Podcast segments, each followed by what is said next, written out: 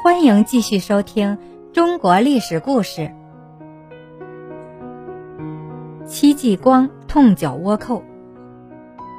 明朝时期，在内有杨继盛斗奸臣，在外则有戚继光剿倭寇。明世祖时，有一批日本的海盗，经常在我国的东南沿海一带骚扰抢劫。他们和中国的土豪奸商互相勾结，到处抢掠财物，杀害百姓，闹得沿海不得安宁。历史上把这种海盗叫做倭寇。一五五三年，在汉奸王直、徐海的勾结下，倭寇集结了几百艘海船，在浙江、江苏沿海登陆。分成许多小股，强掠了几十个城市。沿海的官吏和兵士不敢抵抗，见了倭寇就逃跑。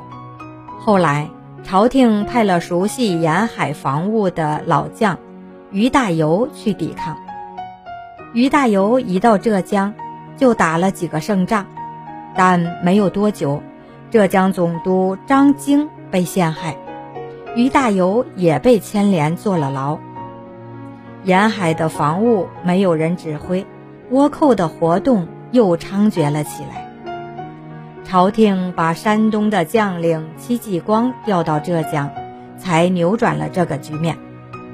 戚继光到了浙江，先检阅那儿的军队，发现那些军队纪律松散，根本不能打仗。他决心另外招募新军，招兵命令一发出，马上就有一批吃够了倭寇苦的农民、矿工自愿来参军，还有一些愿意抗倭的地主武装也参加了进来。戚继光组织的新军很快发展到了四千人。戚继光是个精通兵法的将领。他根据南方沼泽地区的特点，研究了阵法，亲自教兵士们使用各种长短武器。经过他的严格训练，这支新军的战斗力显著增强，戚家军的名气在远近也传开了。过了几年，倭寇又袭击台州一带，戚继光率领新军赶到台州。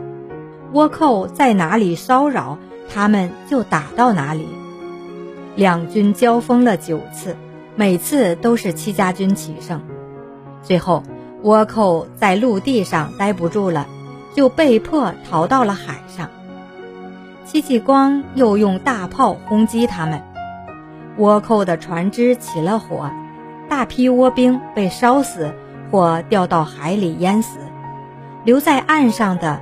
也只得乖乖投降。倭寇见浙江防守严密，不敢再来侵犯。第二年，他们又到了福建沿海进行骚扰。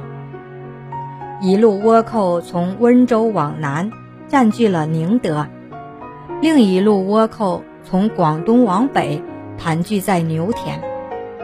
两路敌人互相声援，声势很大。福州的守将抵挡不了，向朝廷告急，朝廷又派戚继光援救。戚继光带了新军赶到宁德，打听到敌人的巢穴在宁德城十里外的黄鱼岛，那儿四面是水，地形险要，倭寇在那儿扎了大营盘踞，当地明军也不敢去攻打他们。戚继光亲自调查了横屿岛的地形，知道那条水道既不宽也不深。当天晚上潮落的时候，戚继光命令士兵们每人随身携带一捆干草，一边朝横屿岛前进，一边将干草扔在水里。几千捆干草扔在一起，居然铺出了一条路。戚家军兵士踏着干草铺成的路。神不知鬼不觉地插进了倭寇大营。经过一场激烈的战斗之后，盘踞在岛上的两千多个倭寇被全部歼灭。戚家军攻下横屿，立刻又进兵牛田。到了牛田附近，戚继光命兵士们就地休整。这些话很快就传到了敌人那里。牛田的倭寇真的相信戚家军会暂时停止进攻，防备也就松懈了下来。但当天晚上，戚继光就下令向牛田发动总攻。倭寇毫无准备，匆促应战，禁不住戚家军猛烈的攻击，连败连退。经此战役，戚家军一连攻下了敌人六十多个营寨，攻下了兴化城，大获全胜。第二年，倭寇又侵犯福建，攻下兴化。这时候，于大猷已经复职，朝廷派他为福建总兵。戚继光为副总兵，两个抗倭名将一起大败倭寇，收复兴化。一五六五年，于戚两军再次配合，大败倭寇。到了这个时候，横行几十年的倭寇基本被肃清了。